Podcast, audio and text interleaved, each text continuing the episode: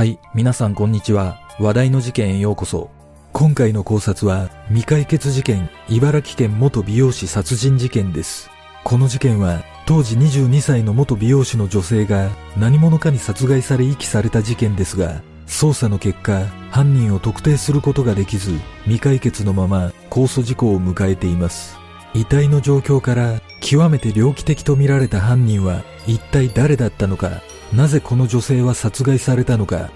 まずは事件概要からどうぞ。事件概要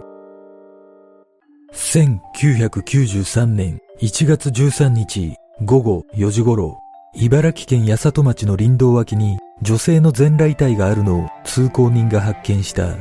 遺体の身元は石毛町に住む元美容師の M さん、当時22歳と判明し、司法解剖の結果、死亡推定時刻は12日午前10時過ぎから午後4時頃までとみられ、胸には刃物で複数箇所刺された跡があり、死因はそのうち4箇所が心臓にまで達していたことによる失血死だったことが分かった。その他、首には紐で絞められたような跡があり、遺体は血痕がほとんど付着しておらず、体内の血液が半分以上流出していたことも判明した。このことから犯人は遺体を浴槽などにつけ、肌に付着した血痕を洗い流すなどの行動をとったとみられており、極めて猟奇的な殺人事件として警察は捜査を開始した。しかし、M さんの交友関係などからトラブルは確認できず、目撃情報などの有力な情報を得ることもできなかったため、当初から捜査は難航し、犯人像を絞り込むことができなかった。そして、2008年1月13日、全くと言っていいほど捜査に進展は見られず、この事件は控訴事項を迎え、未解決のまま幕を閉じている。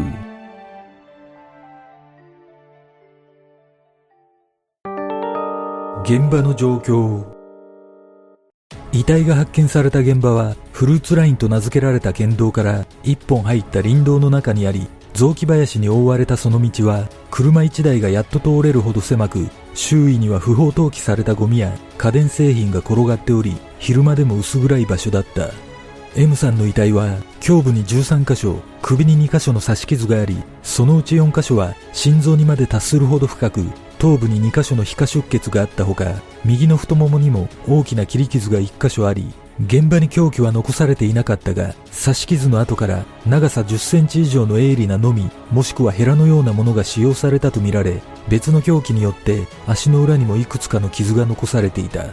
また M さんの首には紐のようなもので絞められた跡があったが抵抗した形跡はなく傷口には繊維やゴミなどの付着物が全くなかったとされ体内の血液が半分以上流出しているにもかかわらず肌には血痕がほとんど付着しておらず現場からも血痕は発見されなかった。そして M さんは全裸で遺棄され衣服は見つかっていないが首にはネックレスがそのままかけられており左耳にはイヤリング右手中指には金の指輪右手薬指には銀色の指輪をつけていたため犯人は M さんの身元を隠す意図はなかった可能性が指摘されている。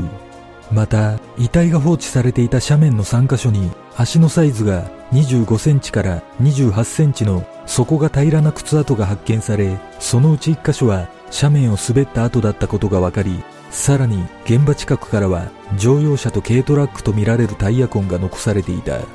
これらの状況から犯人は別の場所で M さんの遺体を洗い流すなどの行動をした後車に遺体を乗せて運び込んだ可能性が高いことが分かった。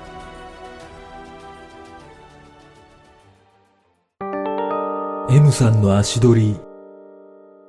茨城県桜川市で生まれた M さんは中学2年生の時に両親が離婚し初めは妹や弟と共に母親に引き取られたが約1年後に M さんだけ父親の元で暮らしていた。地元の高校を卒業後石岡市内の美容室に住み込みで勤務した後一人暮らしをしながら常総市の美容室で約2年半働き事件の約1ヶ月前に退職している。事件当日1月12日朝この日 M さんは自宅アパートから約1キロ離れた自動車教習所にタクシーで向かい午前9時から卒業検定を受けたが不合格に終わったため M さんは翌日の教習の予約を入れた後午前11時頃に歩いて教習所から出ていく姿を教官が目撃したのを最後に足取りはつかめていない。ちなみに M さんは卒業検定で合格すれば車を購入する契約を行う予定となっていたとされ合格した場合は午後5時頃まで教習を受けることになっていた。そのため M さんが前もって何かしらの予定を入れていたとは考えにくいが教習所を出てから自宅アパートに戻った形跡はなかったという。このことから M さんは教習所を出て間もなく犯人と接触し車でそのまま連れ去られた可能性が高いと見られているが不審な車の目撃情報などはなく M さんの足取りがわからないまま最後に目撃された教習所から直線で約18.5キロ離れた林道脇で M さんは変わり果てた姿となって発見された。警察の捜査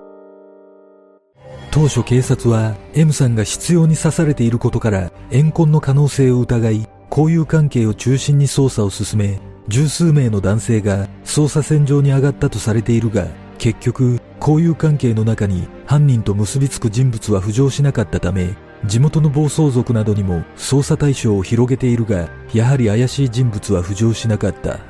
M さんが教習所を出てからの足取りが犯人特定に結びつく鍵を握っているのは間違いないと見られていたが捜査の結果 M さんは教習所を出た後タクシーを利用しておらず近くの停留所からバスを利用した形跡もなかったため足取りは全くつかめず捜査は難航した。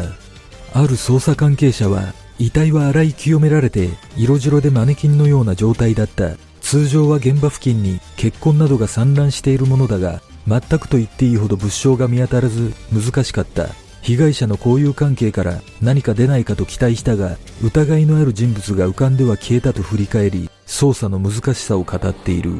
さらに捜査員の一人は殺害のされ方がアメリカ映画の氷の微笑に似ているという情報をつかみレンタルビデオ店の顧客名簿なども調べ上げたが犯人像を絞り切るまでには至らなかったと当時の捜査を明かしている。また M さんは何者かに連れ去られた可能性が高く現場からは犯人を示す靴跡やタイヤ痕が発見されているがそこから犯人にたどり着くこともできなかった。茨城県警は捜査員延べ約3万8000人を投入し M さんの自宅周辺や交友関係者約3万3000人に聞き込みを行い目撃情報の収集に全力を挙げたが手がかりがつかめないまま2008年に控訴事故を迎えてしまった。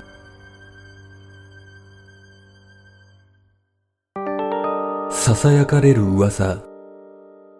実はこの事件はある噂が囁かれ2005年に栃木県今市市で起きた小一女児殺害事件と同一犯ではないかと指摘する声がある。その理由として挙げられているのは遺体の状況や息の状況が似通っているというものでどちらも遺体が全裸で山の中に遺棄されており胸に複数の刺し傷があり衣類などが発見されておらず遺体の血液がほとんど抜けた状態というものだった。しかし長年未解決だった栃木の事件は2014年に事件当時23歳だった男が逮捕され後の裁判で無期懲役判決が下されており今回の事件との関連を追及したかは公表されておらず現在も噂の域は出ていない。また仮に同一犯だとしても栃木の事件で逮捕された男は2005年当時23歳ということもあり1993年に事件を起こしたとすれば当時11歳の少年ということになるため現実的ではないと否定する見方が多い。ただ栃木の事件は主に自白を証拠としており凶器などの直接的な証拠がない中で判決が下っているため冤罪の可能性を指摘する声があり仮に真犯人が存在するとすれば再び同一犯説が浮上するとの見方もある。確かに遺体の状態は酷似しており血液を抜いて遺棄している点などは非常に特徴的であることからも犯人像としては性格や生活スタイルなど何かしらの類似点が多い人物ではないかとの指摘もされている。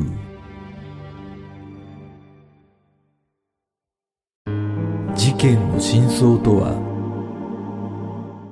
この事件は遺体の状況からどこか別の場所で殺害され現場に運ばれて遺棄されたと断定されているが失血死にもかかわらず現場からは血痕の一滴すら発見されなかったことで犯人像の不気味さは増していった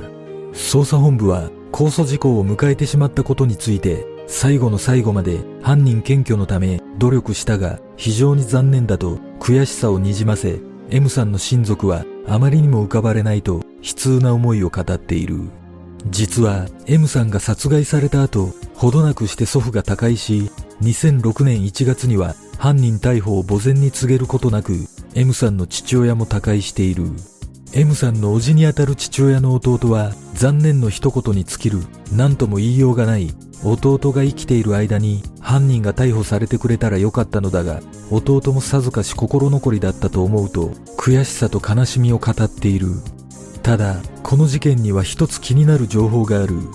M さんが殺害される1ヶ月前まで勤務していた美容室の女性によると M さんの仕事ぶりは真面目だったがよく男の子が迎えに来ていた。交友関係が多かったからか欠勤しがちだったと語っており交友関係の広さから事件に巻き込まれた可能性を伺わせている。果たして M さんが教習所を出た後何があったのか犯人は一体誰だったのかこの事件の真相とは？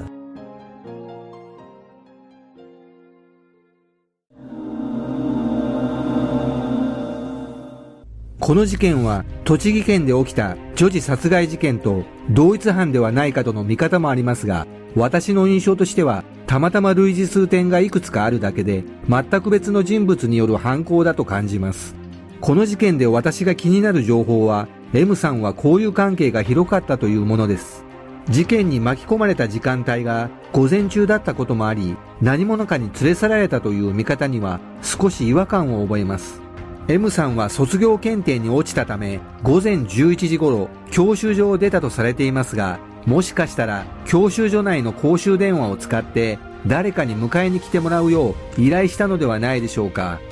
だとすればやはり顔見知りの犯行の線も考えられるため殺害動機は怨恨の可能性が浮上します。時効を迎えた際ある捜査関係者が疑いのある人物が浮かんでは消えたと話しているのは M さんが交友関係で何かしらのトラブルを抱えていたと想像することもできます。当時は携帯電話がまだ普及していなかったため交友関係の洗い出しから漏れている人物がいた可能性も考えられます。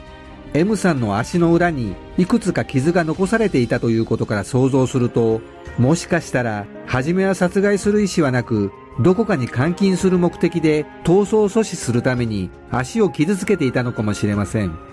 この事件でまず注目する点は、M さんの死亡推定時刻は12日午前10時過ぎから午後4時頃までとされており、午前11時頃に教習所を出ていく姿を目撃されているため、極めて短時間のうちに殺害されているという点です。それに加え、遺体の状況を見ると、極めて猟奇的とも言える複数の刺し傷や血液を抜くという手際の良さから、おそらく犯人は突発的に殺害に至ったのではなく、初めから様々な計画を立てた上で殺害を目的として M さんに近づいたのではないでしょうか。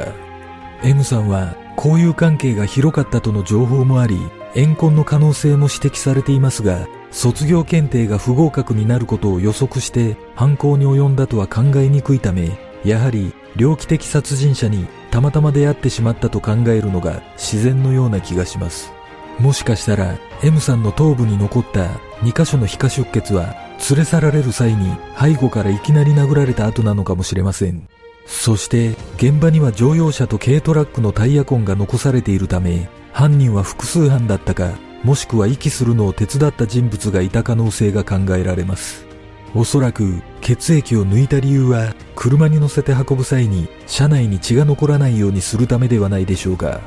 これは私の想像ですが M さんの遺体はあらゆる場所に傷がつけられているためある種実験的に行われた犯行のような気がします使用された凶器が一般的な刃物ではなくノミやヘラのようなものだったことから推測するともしかしたら犯人は木材を加工するような仕事に就いていたのではないでしょうか仮に日頃から木材に関わっていたとすれば山に土地勘があったことが伺えるため遺棄現場に目立たない林道を選んでいることも納得できます。事件当時おそらく警察も使用された凶器からこのような推測のもとで捜査を行っていると思われますが決定的な証拠をつかむことができず未解決のまま時効を迎えてしまったのかもしれません。皆さんはどんな考察をするでしょうか？